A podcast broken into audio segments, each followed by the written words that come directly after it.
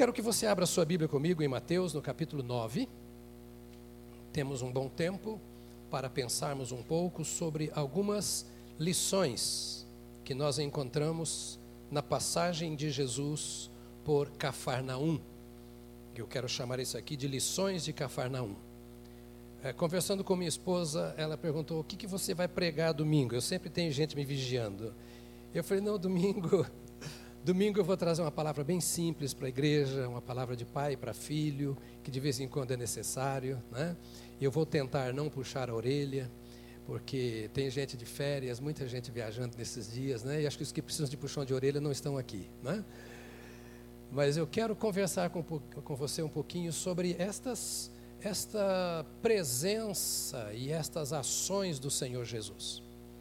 Você tem ouvido dizer sempre que a nossa visão, a visão da Igreja Batista do Povo, de cada ministério, de cada trabalho que fazemos, é acolher as pessoas para ensiná-las a viver como discípulos de Jesus Cristo. Vamos dizer comigo? Acolher as pessoas para ensiná-las a viver como discípulos de Jesus Cristo. Sou pastor, sou membro de uma denominação.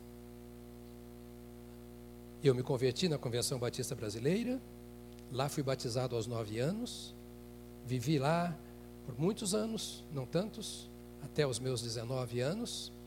Fui líder de jovens na igreja, fui líder de congresso de jovens no estado, e uma experiência pessoal de batismo no Espírito Santo me obrigou a deixar a denominação e juntar-me a um povo que crê no batismo no Espírito Santo como experiência distinta da regeneração. Mantenho o meu amor, o meu respeito e as honras devidas aos irmãos da Convenção Brasileira e de todas as outras denominações. Nosso compromisso é com a pessoa de Jesus Cristo, assim como as tantas denominações que nós conhecemos no nosso país têm o seu compromisso com a pessoa de Cristo também. Nós não lutamos uns contra os outros e também nós não fazemos é, proselitismo entre nós. Nós entendemos que devemos caminhar juntos de acordo com aquilo que cremos. Nós podemos ter posicionamentos diferentes aqui dentro da casa, e eu não tenho problema com isso. Eu tenho irmãos aqui, nós temos irmãos que não gostam de bater palma. Tem alguns irmãos que têm pavor desse som alto, que preferem o som mais baixo. Tem alguns irmãos que não creem em alguns pontos doutrinários que nós cremos. Não tem problema nenhum, desde que isso não nos separe. Não tem problema nenhum desde que isso não nos divida, que isso não impeça a obra do Senhor em nossa vida. Eu não creio que eu saiba tudo da palavra de Deus. Eu não tenho todas as revelações do Senhor. Eu acho que nós dividimos as nossas experiências uns com os outros. O que faz com que nós estejamos juntos é uma pessoa, a pessoa de Jesus Cristo, o nosso Senhor. Isso une tradicionais e pentecostais. Pentecostais e neopentecostais e aqueles que não são dos tais. Né? Todos nós queremos servir a Jesus e viver para Jesus e perdoamos-nos uns aos outros pelas nossas diferenças, que elas sempre existirão. Não sei se você sabia, eu faço 43 anos de casado daqui a pouco tempo e mais dois anos de namoro, então 45 anos. Não sei se você sabia, mas tem algumas diferenças bem fortes entre mim e minha esposa. Acontece com vocês também? Eu não sei se você sabia, mas aqui dentro há alguns conflitos na minha vida de mim contra mim mesmo. Você tem essas brigas internas? Puxa vida, eu não devia ter falado aquilo. Eu não devia ter feito aquilo outro. Eu tenho que mudar de vida. Se nós não formos assim, nós não crescemos. É, o fato de reconhecermos as nossas faltas pessoais que faz com que busquemos mudança e vermos falta uns nos outros e sabemos caminhar com a falta, com a diferença, é que faz nos crescer. Crescer em direção a Jesus. Paulo diz aos Efésios que todas as coisas devem convergir em Cristo Jesus, nosso Senhor. Eu vou para Jesus, você vai para Jesus, você que também vai, lá em cima vai, os irmãos do auditório vão para Jesus, batistas, assembleianos e quem mais aí nós quisermos pensar, indo para Jesus, nós formamos a família de Deus em que pesem as nossas diferenças. E hoje eu quero pensar sobre este nosso Jesus. a quem eu amo, a quem você ama, a quem nós estamos adorando hoje. Eu quero pensar a partir desta experiência de Mateus no capítulo 9, a partir do verso 1, os primeiros sete versos. Entrando Jesus num barco, passou para o outro lado e chegou à sua própria cidade. E eis que lhe trouxeram um paralítico deitado num leito. Jesus, pois, vendo-lhes a fé, disse ao paralítico: Tem ânimo, filho perdoados são os teus pecados. E alguns dos escribas disseram consigo: Este homem blasfema. Mas Jesus, conhecendo-lhes os pensamentos, disse: Por que pensais o mal em vossos corações? Pois qual é mais fácil? Dizer: Perdoados são os teus pecados? Ou dizer: levanta-te e anda. Ora, para que saibais que o Filho do Homem tem sobre a terra autoridade para perdoar pecados, disse então ao paralítico: Levanta-te, toma o teu leito e vai para a tua casa. E este levantou-se, foi para a sua casa. E as multidões, vendo isso, temeram e glorificaram a Deus que dera tal autoridade aos homens. Eu quero ler ainda com você Isaías capítulo 9. Não vou fazer comentários sobre Isaías 9, mas tudo que eu disser eu quero que tenha como pano de fundo este capítulo de Isaías 9, de 1 a 7, que diz assim: Mas para a que estava aflita, não haverá escuridão. Nos primeiros tempos, ele envelheceu a terra de Zebulon e a terra de Naphtali. Mas nos últimos tempos fará glorioso o caminho do mar, além do Jordão, a Galiléia dos gentios. O povo que andava em trevas, o povo que andava em trevas, viu uma grande luz, e sobre os que habitavam na terra de profunda escuridão, resplandeceu a luz. Tu multiplicaste este povo, a alegria lhe aumentaste.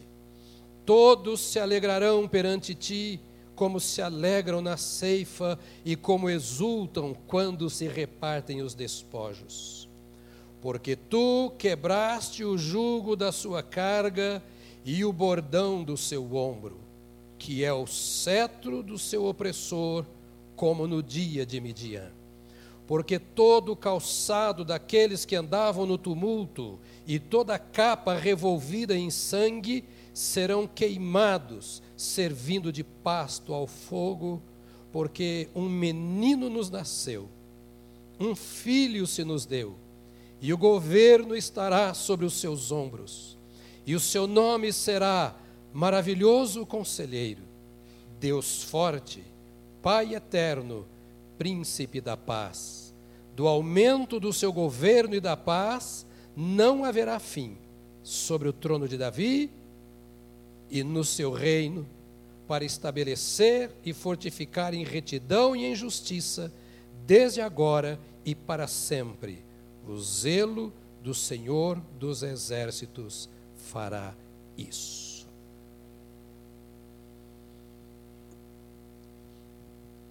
Jesus havia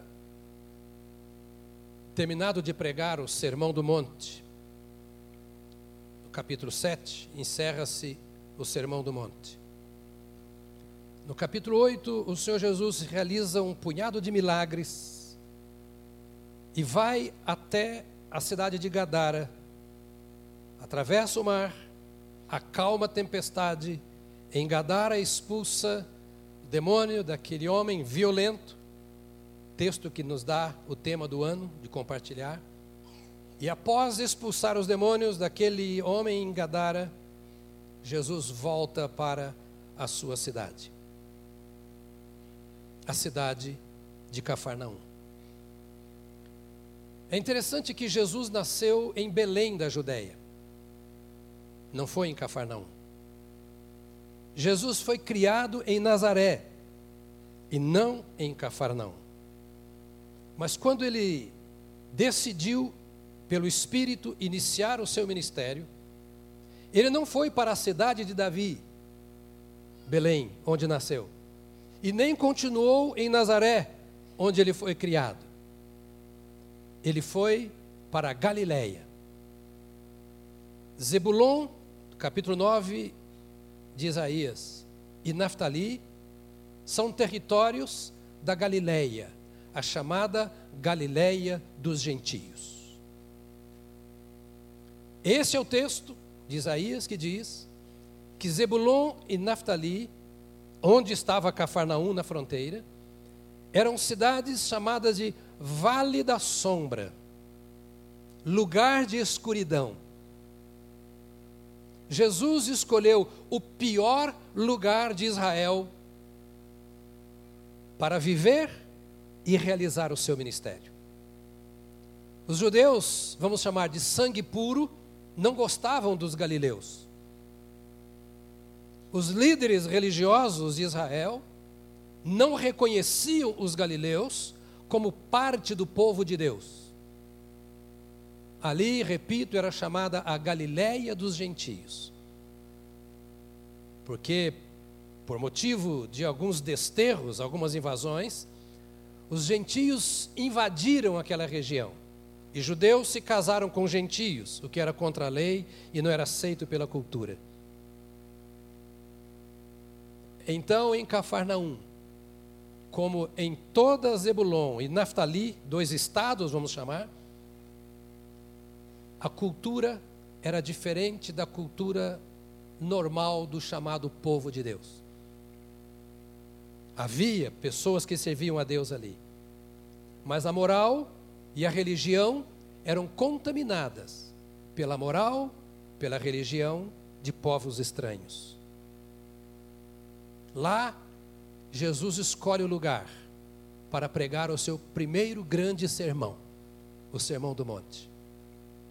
Lá, Jesus faz grandes obras após pregar o sermão, você vê no capítulo 8 de muitas pessoas sendo curadas. Cafarnaum tem lições profundas para nós. E a primeira delas é que Jesus não escolhe os bons. Ele não escolhe os melhores. Ele escolhe as coisas vis e desprezíveis deste mundo. Escolhe os doentes, escolhe os pecadores. Porque ele veio para os doentes, ele veio para os pecadores, ele veio, ele veio para os desprezíveis. Quando Jesus decide ir para Cafarnaum, ele está passando uma mensagem para toda a nação de Israel, especialmente para os seus líderes religiosos e políticos. Não moro em Jerusalém, a chamada cidade do Deus vivo. Não moro em Belém, a cidade de Davi. Não moro em Nazaré, que me abrigou. Eu moro entre um povo que andava em trevas, que anda em trevas. E o profeta diz: o povo que andava em trevas viu uma grande luz. Viu uma grande luz. Nesse episódio do capítulo 9 de Mateus, no encontro de Jesus com este paralítico, nós tiramos algumas lições simples que podem eh, ser lições que nós aplicamos aos nossos filhinhos em casa, aos nossos netos, aos nossos menores. E a primeira delas é: onde Jesus está presente, nada escapa aos seus olhos. E Jesus está aqui. E Jesus não está apenas aqui, mas Jesus está aqui. Está aí? Diga para você mesmo: Jesus está aqui. Onde Jesus está, nada escapa aos seus olhos. A multidão o via e pensava que ele não via tudo e observava tudo mas o olhar do Senhor Jesus estava passando por tudo. A segunda lição que eu quero tirar aqui é que quando Jesus está presente, ele honra, ele recompensa, ele se compadece daqueles que creem, mas ele também julga os que não creem. A presença de Jesus traz misericórdia e traz julgamento. A terceira lição que eu quero tirar aqui é que ninguém, então, passa despercebido aos olhos de Jesus. Você está aqui conosco nesta manhã ou nos acompanhando pela internet. Está aqui neste templo ou está lá no auditório. Jesus está conosco. Não há uma pessoa aqui que não esteja sob o olhar de Jesus. Note que Jesus é o centro. Não é o olhar do pastor, não é o olhar dos diáconos que ministraram a ceia e nem da, do grupo que ministrou o louvor. Há um olhar que penetra a minha mente, que penetra o meu coração, que penetra as minhas emoções, que, penetra as minhas vontades. É o olhar do Senhor Jesus. Enquanto ele estava no meio da multidão, estava olhando um por um. E quero ainda dizer outra coisa: quando Jesus está presente e vê o que está acontecendo, há disposição no Senhor Jesus para agir em favor daquele que precisa da ação do Senhor nosso Deus. O que Jesus viu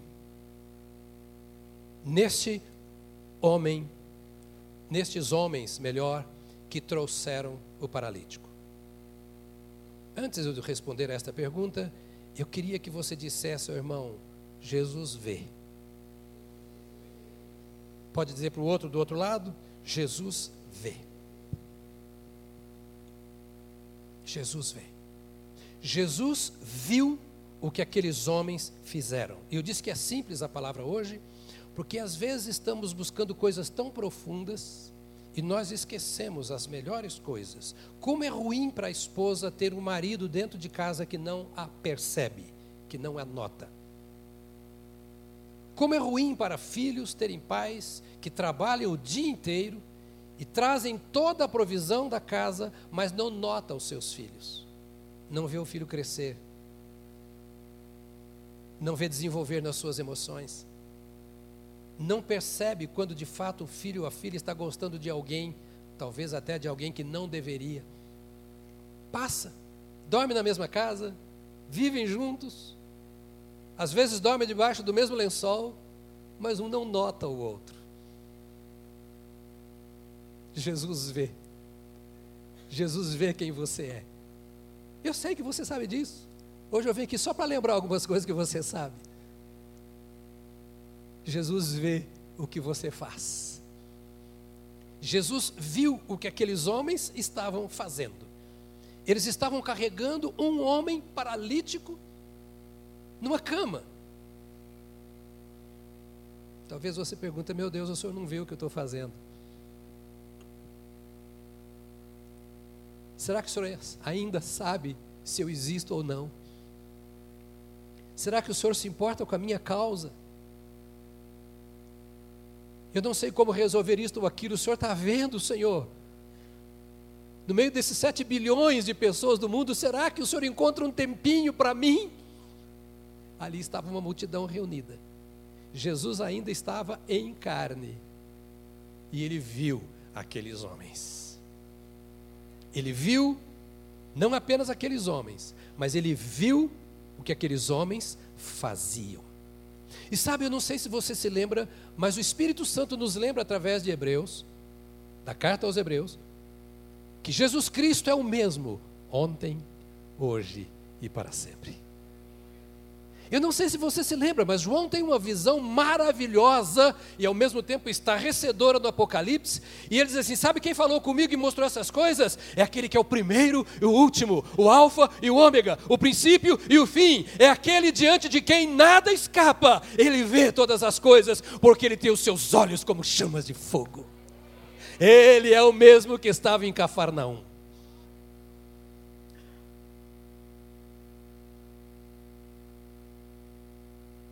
Capítulo 2 e 3 de Apocalipse,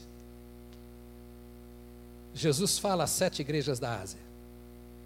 E por seis vezes, ele repete uma frase que eu vou repetir aqui também. Eu conheço as tuas obras. Eu conheço as tuas obras. Olha, não é o pai e a mãe de quem eu consigo fugir. Não é a esposa ou o marido de quem os cônjuges conseguem fugir. É o Senhor quem diz: Eu conheço as tuas obras. É aquele que tem os pés como latão reluzente, aquele cuja presença brilha e nós não podemos enxergar, os nossos olhos não conseguem ver. Aquele que venceu a morte está sentado à direita do Pai. Ele diz: Eu conheço, eu vejo as tuas obras. Ele vê o bem que você faz, que eu faço, e vê também o mal que nós fazemos. Ele vê no que acertamos e ele vê também no que nós erramos. Eu conheço as tuas obras. Jesus viu o que aqueles homens faziam. Me ajuda, diga para o irmão: Jesus está vendo, hein? Hum, Jesus está vendo. E graças a Deus que Ele está vendo. Ele fez uma promessa que me agrada que me alegra, que me entusiasma, me empurra para frente. Em todas as horas, eu me lembro que ele diz assim: Eu estou convosco todos os dias, até a consumação dos séculos. Isso me dá força, me dá ânimo, esperança, mas também me dá responsabilidade. Porque se Ele está comigo todos os dias, em todos os lugares e todas as horas, Ele está de oi no ser Ele viu. Ele não somente viu o que aqueles homens faziam, mas ele viu a fé daqueles homens. Se tem uma coisa linda que eu posso perceber na Bíblia é que não tem jeito de eu enganar a Deus. Se alguém tem vontade de enganar a todo mundo e se sente o tal, porque ó, fiz, fiz, consegui, ó, lá, ganhei essa, etc. E se alguém está com medo porque está dizendo, olha, eu tenho que me virar aqui porque senão vão puxar o tapete debaixo do meu pé, pode ficar tranquilo que você não vai puxar o tapete de Jesus. Pode ficar tranquilo que não tem jeito, Ele sabe exatamente como está o meu e o seu coração. Isso é lindo. Aleluia! Isso é lindo. Porque quando as pessoas não veem, Ele vê. Quando as pessoas talvez te acusem, ele sabe que aquilo não é verdade. Quando você se condena, ele sabe que você talvez seja muito, muito, muito maior do que você pensa. Porque talvez uma fagulha, uma pequena semente de fé, quem sabe até menor do que um grão de mostarda, está ali e você não percebe, mas ele vê a sua fé. E ele não precisa de muito. Foi ele quem disse que basta que seja do tamanho de um grão de mostarda. Talvez você não profetize, talvez você não seja um pregador, talvez você não consiga ensinar, talvez tenha dificuldade de entender a Bíblia quando lê, talvez, talvez, tanta coisa, mas uma coisa você deve ter certeza: Ele conhece a sua fé. Ele viu aqueles homens que carregavam aquele paralítico, e ele não viu apenas a cama, não viu o paralítico, não viu apenas os homens, ele viu o que estava no coração daqueles homens, a fé. A fé. A igreja de Tiatira, Jesus fala no capítulo 2, no verso 19 de Apocalipse: Conheço as tuas obras. E o, olha só, conheço as tuas obras, e o teu amor, e a tua fé, e o teu serviço, e a tua perseverança. Irmãos, isso para mim aqui é um refrigério. Olha para mim, eu não sei se você é igual a mim. Eu tenho a impressão que sim. Se sim, tem hora que você não se aguenta.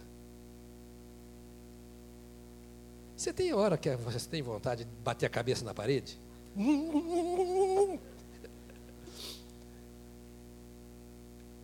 Você tem? Eu tenho.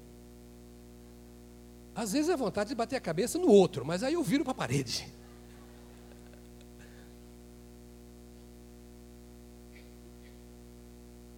Parece que eu não me conheço, parece que nós não nos conhecemos.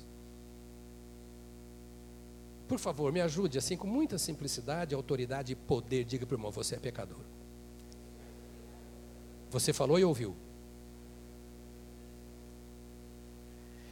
Agora o Senhor olha para mim e diz assim: Eu conheço as tuas obras. Talvez não sejam tantas. Mas as que você tem feito, eu vejo. Eu conheço a tua fé. Talvez não seja tão grande assim, mas é fé. E o justo vive é pela fé. E é pela fé que as coisas acontecem. Ele não fala pela grande fé, mas pela sua fé. O justo viverá pela sua fé. Ele diz: Eu conheço as tuas obras. Eu conheço o teu amor. Se tem uma coisa no que nós somos imperfeitos, é o amor. Sempre podemos crescer. Mas ele sabe que aí está o amor. Ele está falando do amor por ele.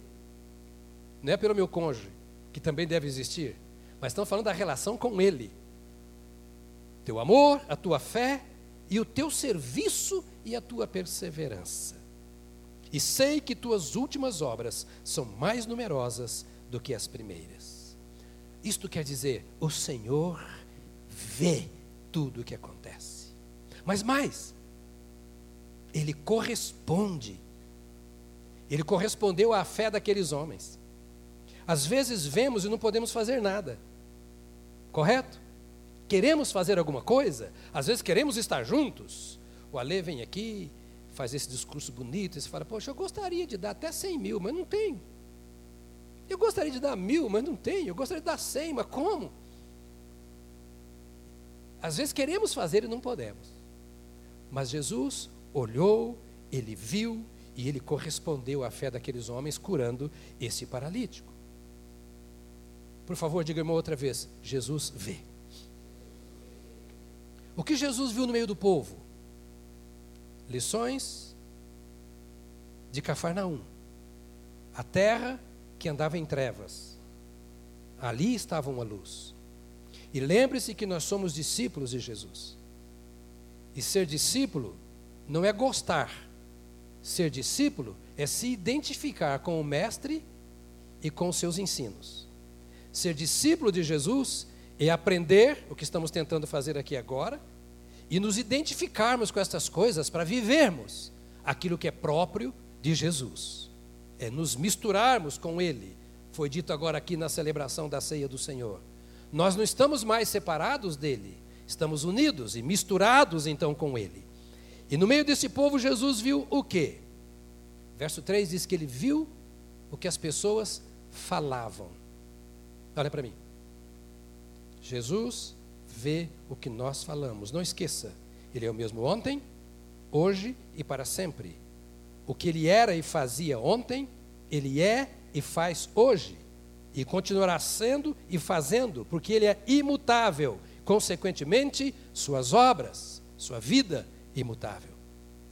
E Ele viu o que as pessoas, se você olhar o verso 3, você vai ver que as pessoas falavam ele viu que no meio da multidão havia pessoas que blasfemavam.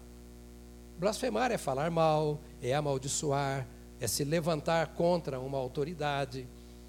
E Jesus viu que as pessoas falavam contra ele. Eles blasfemavam, dizendo: Este homem blasfema. Se levantavam contra a autoridade do Senhor, dizendo assim: Não pode falar isso. Será que ele faz isso mesmo? Jesus ouvia aquelas críticas maliciosas e malignas que saíam do meio da multidão em ofensa a Ele. Ele sabe tudo que eu falo, Ele sabe tudo que você fala. E eu vou pedir a você uma coisa, que a Bíblia diz: não fale mal de ninguém. Tiago diz, irmãos, não faleis mal uns dos outros. Porque quando falais mal, falais contra a lei. E quando vós falais contra a lei, falais também contra o legislador. Tiago está dizendo: olha, Toma muito cuidado porque você não sabe às vezes o que você está falando. Isso é próprio de discípulos de Jesus. Não é por causa do seu pastor, não é por causa do irmão que está sentado ao seu lado, não é por causa da igreja, não é por causa de ninguém, é por causa do seu Senhor que vê o que você fala. E ele via que aquele povo falava e falava contra Deus. Essa é uma postura mundana, o crente não vai falar contra Deus. Jesus ouvia, via melhor, diz o texto, o que eles falavam. E mais, o verso 4 diz que Jesus viu os pensamentos. Mas Jesus, conhecendo-lhes, olha, conhecendo-lhes os pensamentos, disse: Por que pensais mal em vossos corações? Discípulos de Jesus, nós precisamos parar para pensar nisso. O papel de cada pastor e de cada líder desta igreja é levar você para Jesus. Amanhã talvez você esteja noutra igreja. Talvez não mais aqui conosco. Talvez no outro país. Mas o Jesus que está aqui está também lá na outra igreja. Está também lá no outro país. Então a sua questão me permite, mais uma vez, que você já me ouviu dizer isso e ouvirá. A sua questão é: o que Jesus está vendo em minha mente? O que Jesus está vendo em meus pensamentos? Aqui, agora, neste lugar. Como é que eu canto? Sou hipócrita ou sou sincero? Essa é a minha fome ou estou apenas repetindo o que os outros estão cantando? Estou cantando para o Senhor mesmo ou estou cantando para a banda saber que eu estou cantando, o irmão ao lado saber que eu estou cantando. Eu estou orando, é ao Senhor mesmo. Quando eu leio a Bíblia, como eu a leio? Perdão, irmãos, a simplicidade. Mas nós precisamos pensar nessas coisinhas que escapam à nossa realidade diária. O Senhor conhece os meus pensamentos. Estava lá no meio da multidão. Ele ainda não havia curado o homem. Mas ali as pessoas lá pensando, e ele, Jesus, ainda estava em carne. Hoje não mais, está glorificado à direita do Pai. Se lá ele podia discernir o que acontecia no meio da multidão, o que ele não vê aqui agora? Ninguém engana a Deus. Ninguém. Eu te peço, pelo amor de Deus, não queira agradar a ninguém, nem a mim, nem a igreja, antes de querer agradar ao Senhor Jesus. É Ele que transforma a nossa vida, a nossa maneira de pensar e de ser. Conhecendo-lhes os pensamentos. Por isso, Paulo diz aos Romanos, no capítulo 12, que nós devemos nos permitir ser transformados pela renovação da, voz, da nossa mente. O que tem no mundo não serve para nós. Aquele lugar era um lugar terrível. Era um lugar de trevas, diz a Bíblia. Cafarnaum estava no pior lugar para se viver, porque os hábitos eram os hábitos do povo que não conhecia Deus, dos gentios. Os judeus dividiam o mundo em dois tipos de gente: judeus e gentios. Como os gregos diziam, há gregos e bárbaros. Quem não é grego é bárbaro. Ou seja, nós é nós e o resto é resto. E o judeu também. Nós é nós e o resto é resto. Quem é judeu é de Deus e quem não é judeu é gentio. E nós vivemos no meio dos gentios. Nós não podemos pensar como eles pensam, sem nos lembrarmos de que Jesus conhece os nossos pensamentos. Não podemos nos deixar levar por aquilo que eles se deixam levar nos seus pensamentos, sem estarmos conscientes de que nada escapa aos olhos do Senhor nosso Deus. E mais ele diz assim: Por que pensais mal em vosso coração? Olha quem é o seu Salvador. Ele te vê, não só o corpo, que está lá na cama, não só as enfermidades, mas ele vê a mente, ele vê o coração. E sabe, o coração, o meu, é só meu. Ninguém manda no meu coração. Ninguém entra no meu coração. Ninguém tem acesso ao meu coração. Meu coração é só meu. Ele é tão meu que o Deus que me ama me pede licença. E diz assim: Dá-me, filho meu, o teu coração. Se tu me deres, ele será meu. Se tu não me deres o teu coração, ele continuará sendo teu. Jesus disse: Eu estou à porta e bato. Porta do quê? Coração. Se alguém ouvir a minha voz e abrir a porta, eu entrarei. Vou banquetear com ele e ele comigo. Mas tem que abrir a porta. Se abrir, eu entro. Se não abrir, eu não entro. E as coisas só entram no meu coração se eu deixar. Aqui entra a alegria se eu deixar. E entra a tristeza se eu deixar. E como você é inteligente, e sabe que você não tem poder contra certas coisas que tentam entrar em seu coração, inteligentemente e quebrantado, você entrega seu coração para Jesus para que ele guarde. Por isso que no coração de quem tem a Jesus não existe espaço para ódio.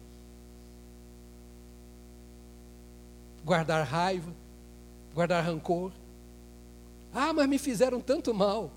Jesus vê. Ele cuida de mim, cuida de quem fez mal. Ele é o meu socorro. E Ele sabe que eu não consigo guardar esta ira sem que ela domine o meu coração. Mas eu preciso dele, então eu vou, Senhor Jesus. Te odiaram também, te colocaram na cruz, fizeste contigo o que não se pode comparar com o que fizeram comigo, e tu carregaste isso por mim, e é por isso que eu sou o teu discípulo. É por isso que eu entreguei ao Senhor a minha vida. É por isso que eu quero que o Senhor me mude. E é por isso que eu me abandono e eu rejeito o direito que eu teria de guardar qualquer coisa ruim no meu coração, qualquer pensamento mal. A pergunta de Jesus é: por que pensais mal em vossos corações? Onde Jesus está, nada escapa aos olhos dele. E se Jesus está aqui, nada escapa aos olhos dele. Se ele está aí, agora ele está vendo como está a nossa vida. Ele vê, ele vê, ele vê. O que Jesus viu no paralítico? Já falei o que ele viu nos homens que levaram. No meio do povo. E talvez haja paralíticos entre nós hoje.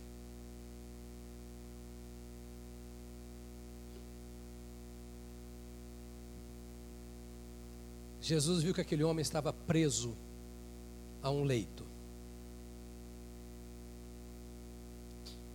Alguns estão presos na sua profissão. Sabe que não agrada a Deus, que está fazendo coisa errada, mas está preso. E alguns aqui estão tentando te carregar, levando para Jesus. Alguns estão presos a uma cama chamada paixões carnais. E sabe que a sua vida com Deus não anda, que é por causa disso. Eu não vou fazer aqui uma lista de prisões, porque o que a gente quer mesmo é estar livre de qualquer prisão. E é tão bom pensar que Jesus vê como eu estou. É bom e terrível ao mesmo tempo. É maravilhoso e assustador ao mesmo tempo.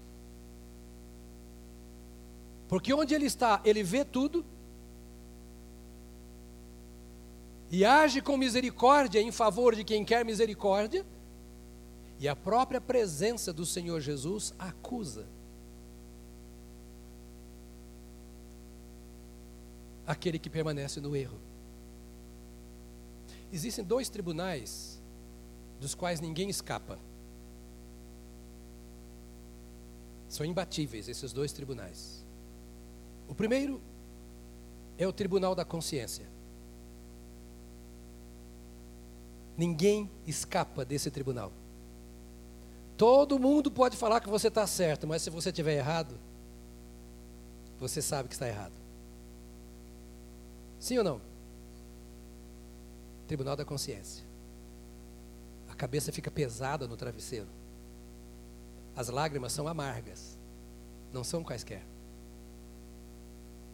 Porque todo mundo me vê com cara de anjo e eu me vejo com cara de. Não, não vou falar de quê. Eu olho para mim e falo assim, ó, no espelho, falaram, você é um sem vergonha, você não é nada disso que estão falando. Você, Deus está te vendo e a consciência que está trabalhando. Nem eu, nem você. E olha aqui, nem os anjos, que são pessoas como nós. O que amarga os demônios e Satanás, o chefe, é que eles sabem que não tem jeito para eles. É a consciência. Oh, amado irmão, palavras como essa fazem-me ouvir, além da voz de Deus, a do ar condicionado. Que é um silêncio divino mas sabe por que eu estou dizendo isso para você? Olha, escute, porque você é discípulo do Jesus que vê. Não é meu. Não é meu. Não é do irmão que está ao seu lado, dos pastores da igreja ou desse povo. Há alguém que morreu por você. Que pagou um preço terrível que ninguém mais poderia pagar. Que te ama e que chama a sua atenção, como chamava a atenção desse povo com a pergunta: por quê? Não precisa ser assim. Pode ser de um outro jeito. Por que não faz do meu jeito? Ele viu que estavam presos no leito. E viu mais? Viu a prostração de alma desse homem. Ele olhou e disse assim: Tenha ânimo. Tenha ânimo. Como é que um paralítico prostrado numa cama, que para sair do lugar tem que ser carregado por outros, pode ter ânimo? Será que Jesus não vê? O senhor não está vendo o meu problema? Como sou maltratado pelo meu cônjuge? Como os meus pais olham, como meus irmãos fazem comigo. O senhor não vê como que fazem as coisas comigo lá no trabalho, os prejuízos que eu tenho tido, a enfermidade do meu corpo, o senhor não vê? Ele vê. E mesmo vendo o sofrimento, ele diz: tem ânimo.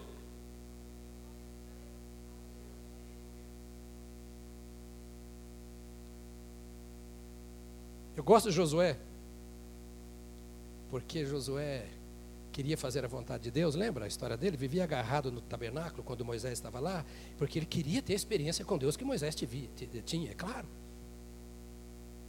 Agora chega a hora dele. Deus dá a ele então o privilégio, diz assim: Olha, Josué, você vai atravessar o Jordão, vai levar todo este povo, você vai conquistar lá Jericó, as muralhas, Vamos, pode ficar tranquilo, você vai. Agora tem uma coisa para dizer para você: Moisés morreu, ou seja, passado passou, a responsabilidade é sua, você está vivendo, amanhã é segunda, teu chefe, teu patrão, teu funcionário.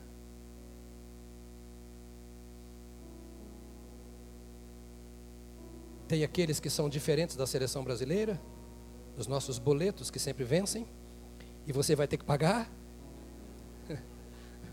Não é? Então, o que você vai fazer? Tem bom ânimo. A alma estava prostrada.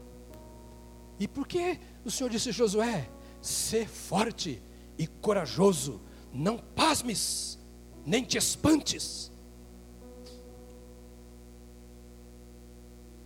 Porque a coragem cabe a mim. Não precisa ficar orando a Deus pedir coragem. Josué, eu dou uma ordem. Seja forte. Josué é uma ordem. Seja corajoso. Olha para mim. Era assim. Deixa de ser mole. Deixa de ser mole, levanta. A obra que eu tinha que fazer em sua vida já fiz. O que você precisava ver da minha parte, você já viu. O que você precisava ouvir, você já ouviu. Agora cria vergonha na, na cara e vai lutar.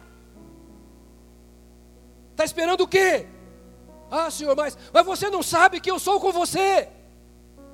Eu sou contigo por onde quer que andares. Então anda direito, levanta.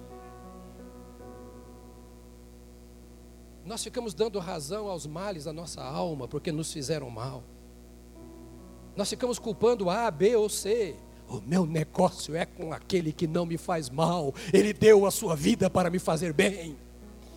E ele olha para mim e para você e diz: Você não tem razão nenhuma para ficar desanimado. Olha para mim.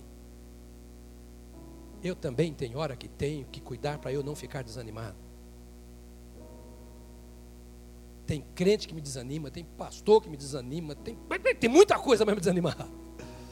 Você dá conta da sua vida, do seu trabalho, eu dou conta da vida de todos vocês.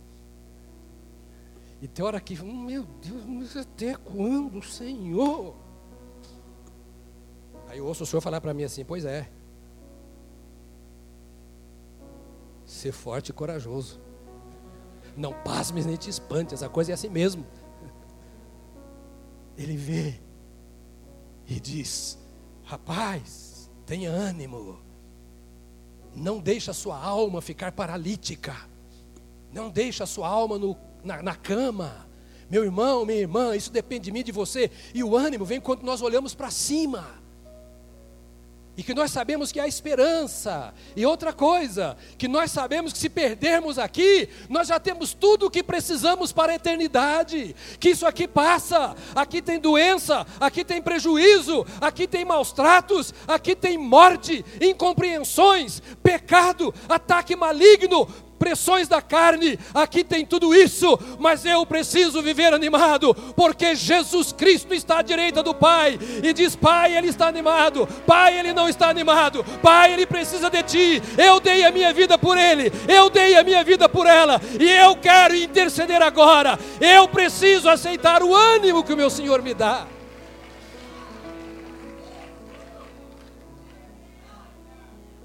Tem ânimo. Ele viu a alma daquele moço. E quero dizer mais. Como diz o profeta, e digo mais.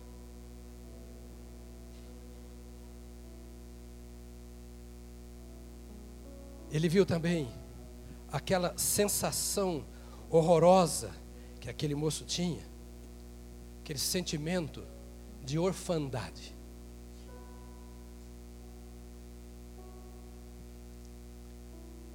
No leito, paralítico, esse sentimento de solidão. Não tem ninguém. Outra vez, olha para mim, para você ver que somos iguais. Você já se sentiu só? Com 11 milhões de pessoas na sua cidade,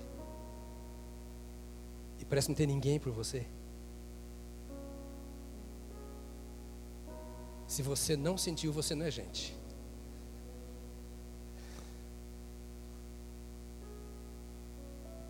Eu já. E vou sentir outras vezes. E você também vai. Isso não é tão ruim assim, não. Embora a gente não queira a experiência. Porque é nessa hora que, se eu deixar, ele chega e ele fala. A melhor hora para experimentar a presença e o poder de Deus é quando não tem ninguém ao meu lado, nem me ajudando, nem me atrapalhando. É nós. e quando eu não me aguento, às vezes quando eu não me sinto, quando a alma está vazia, quando parece que você perdeu tudo, aí ele chega a falar: Estou te vendo, estou te vendo, os meus olhos, diz o Senhor, estão postos sobre você. E sabe como que eu sei que ele tinha esse sentimento terrível? Da ausência de pai? De orfandade. É porque Jesus olha para ele e fala assim: tem bom ânimo, filho, filho, filha. Tem bom ânimo, filho. Talvez lá na cama, no hospital. Talvez com uma doença dita incurável. Uma paralisia, como aquele moço. Talvez uma dor no coração que dura uma vida e parece que nunca vai acabar. Já falou com centenas e dezenas e já fez tudo e não resolve. Não há ninguém por mim. E aquele que diz: Eu nunca te deixarei, eu jamais te desampararei, chega aos seus ouvidos e diz: Tem bom ânimo, filho, filha. Ele vê o estado da sua alma e não importa a causa disso. Para finalizar, e eu estou forçando para finalizar por causa da hora. Ele viu a causa de todos os males daquele moço, daquele paralítico. Que ninguém via, nem ele mesmo, o paralítico. E sabe, às vezes nós temos desculpas. Às vezes nós queremos criar a origem dos males que nos afetam. Queremos imaginar, nós somos muito bons criadores, inventores. Jesus olhou para aquele moço e disse: O problema dele não é uma paralisia qualquer.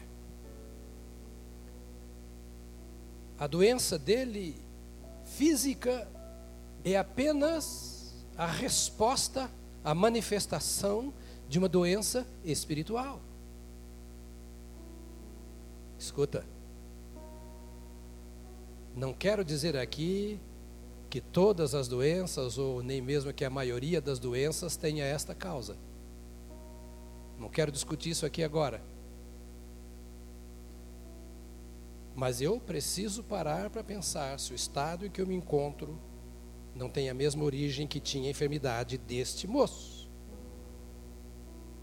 Jesus olha para ele e diz assim: Tem ânimo, filho. Perdoados estão os teus pecados.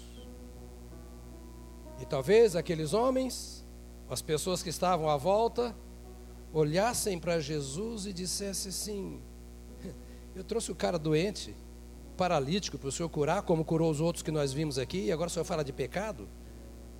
Nós queremos tirar o cara da cama e o Senhor fala de doutrina? Ou nem sempre queremos ouvir o que Deus está falando, nós queremos é resolver o nosso problema.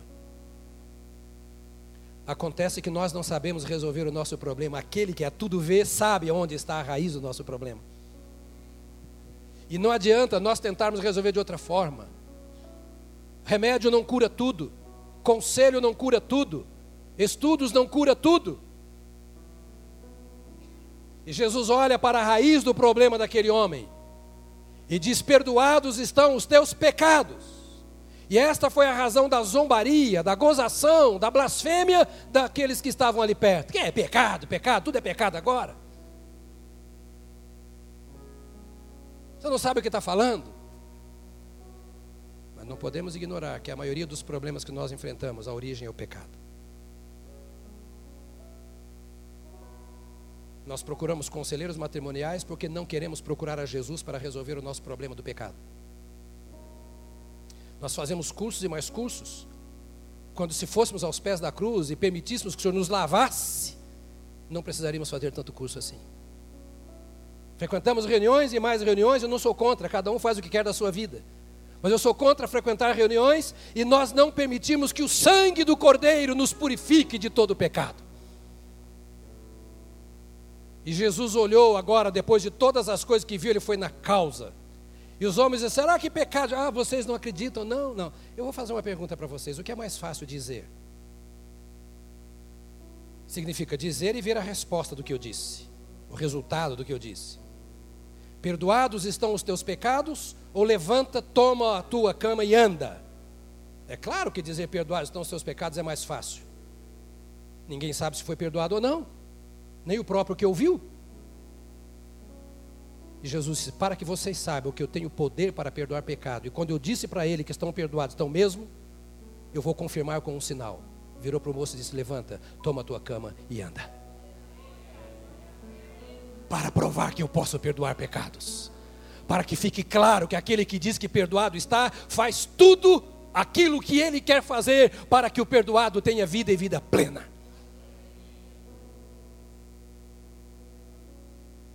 Para concluir, Vou fechar minha Bíblia, mas não adianta nada, eu tenho o texto aqui.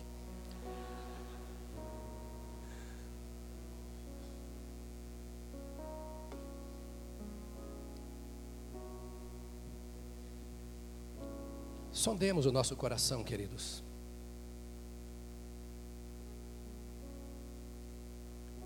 Sondemos o nosso coração. Não vamos dar desculpa aos nossos pecados. Não vamos passar noite tomando remédio, rolando na cama, se nós podemos parar perante o Senhor. Por que não amarmos aquele que deixou a sua glória, esvaziou-se a si mesmo, tomou a nossa forma de pecadores, de homens, e aqui se fez servo, e como servo sofreu até a morte e a horrenda e vergonhosa morte de cruz. Por minha causa, não foi por causa dele. Por sua causa. Por nos amar. Montes e vales. Tempestades. Guerra contra demônios e contra homens para que eu e você soubéssemos e nos apropriássemos da verdade, de que nós não precisamos viver como paralíticos.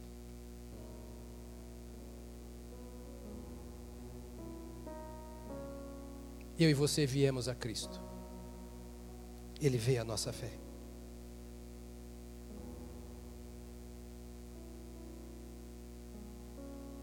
Agora eu tenho pensado, se a minha fé não é suficiente para me fazer vencer o pecado,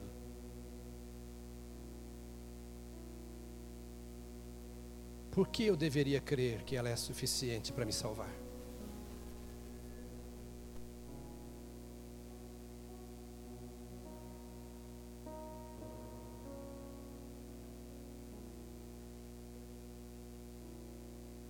Se eu tenho desculpas para o pecado, justificativas para o pecado. E até por isso eu transfiro a responsabilidade para outros. Se a minha fé não é suficiente para me dar vitória contra o pecado, eu tenho motivos para crer que ela me salva.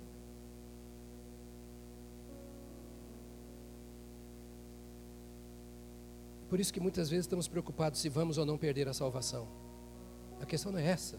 A questão é qual é a natureza da minha fé.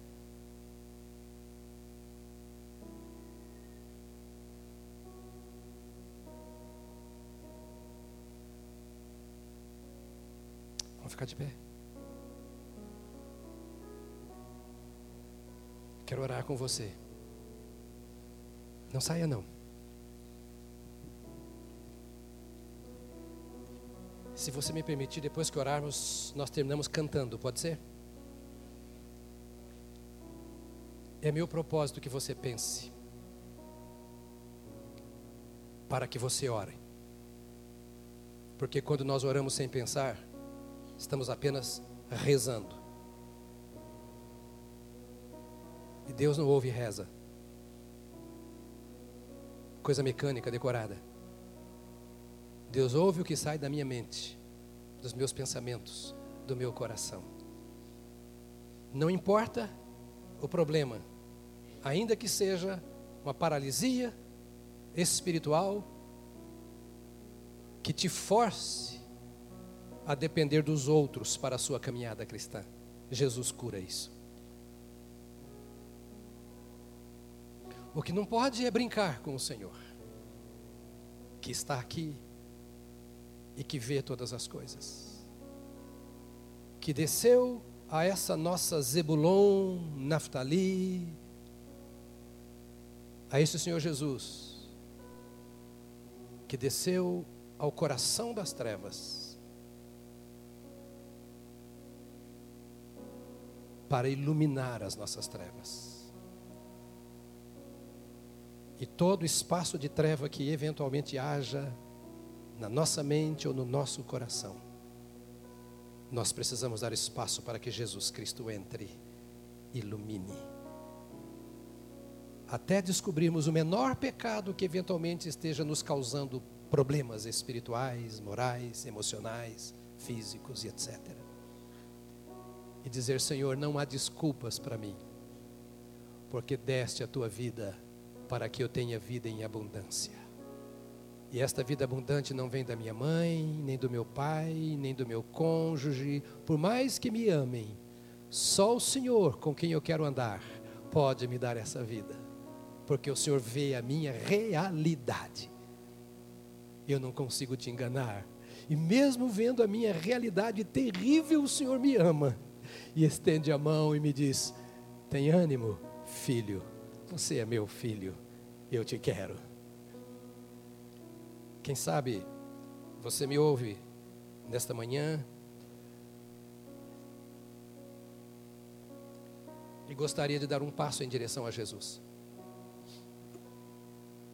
Você já deu alguns passos em direção à religião, já deu passos em direção a tanta coisa que você achou importante na vida.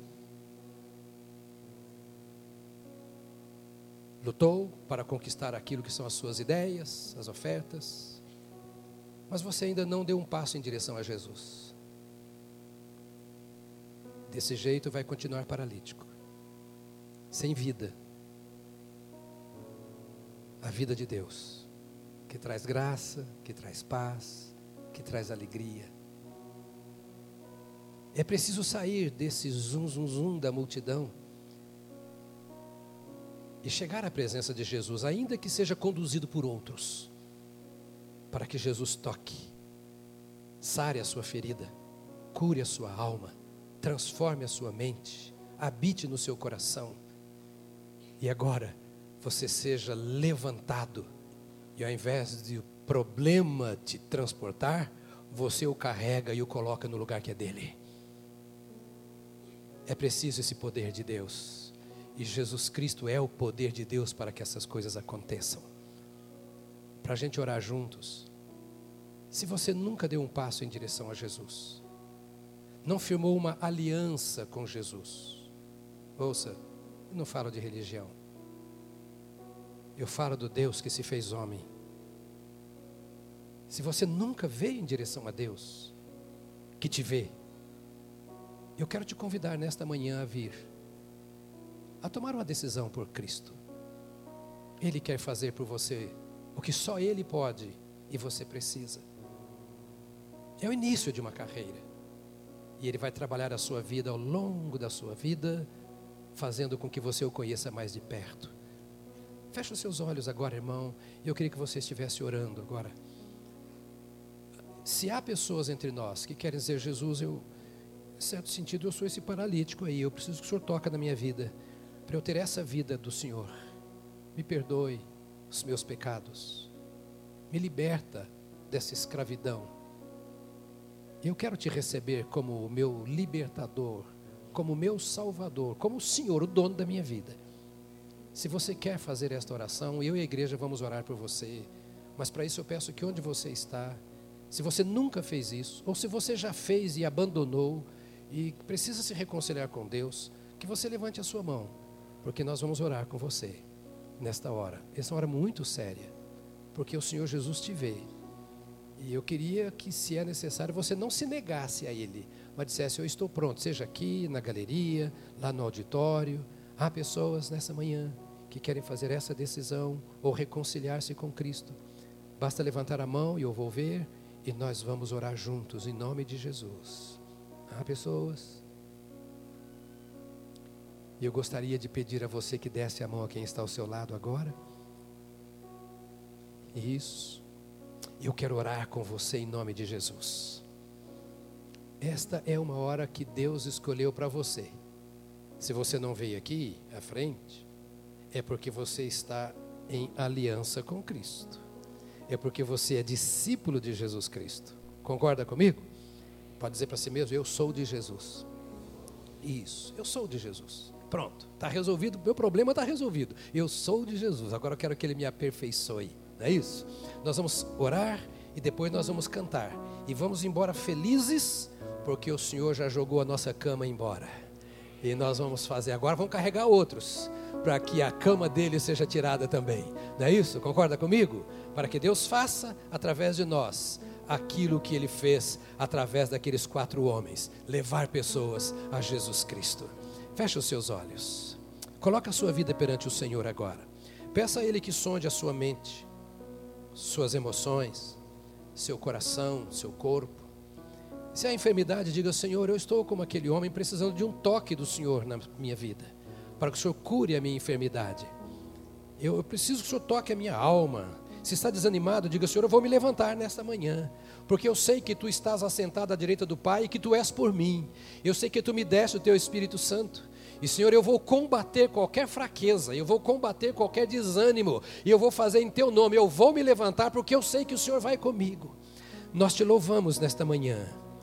Bendito Deus, porque nada barra a tua obra em nossa vida. Ó Deus, nós te louvamos pelo poder que tens manifestado através de Jesus Cristo. E nós te pedimos que o que aconteceu naquela multidão lá em Cafarnaum, aconteça aqui em São Paulo através da vida dos teus servos.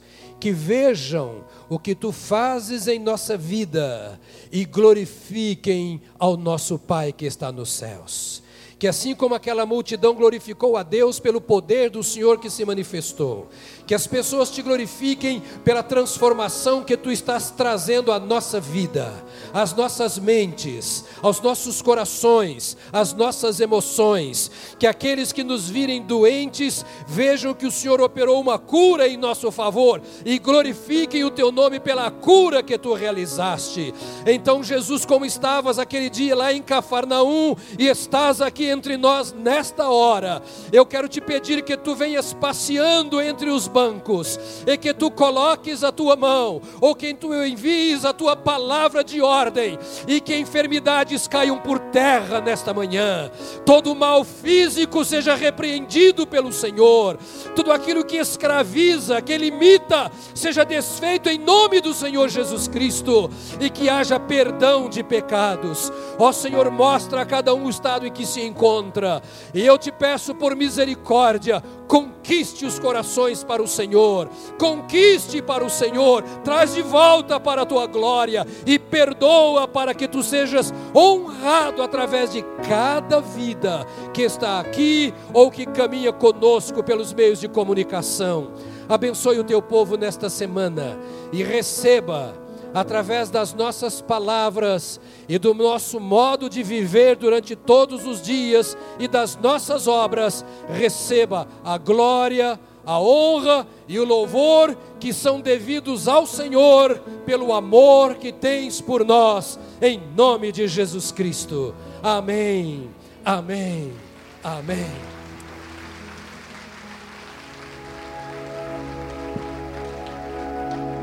Cante com muita alegria antes de sair, mas cante mesmo ao Senhor. Antes de eu falar, tu cantava sobre mim. tem sido tão, tão bom pra mim. Antes de eu respirar, sopraste tua vida em mim. Tu tens sido tão, tão bom pra mim. Oh, impressionante ousado amor de Deus. Oh, deixa as noventa e nove só pra me encontrar. Posso encontrá-lo, ele mereceu, mesmo assim se entregou. Oh, impressionante, infinito e ousado amor.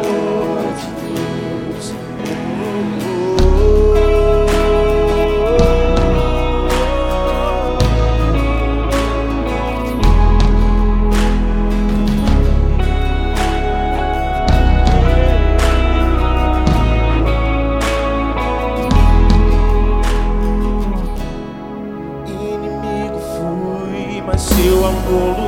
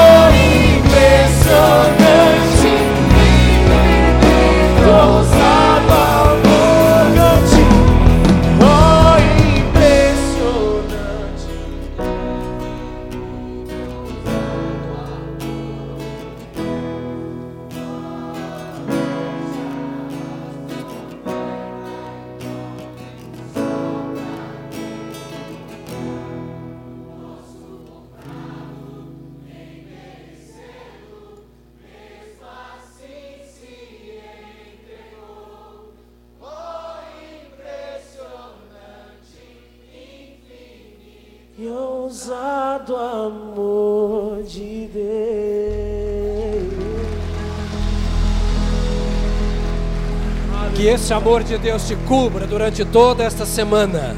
Desfrute desse amor.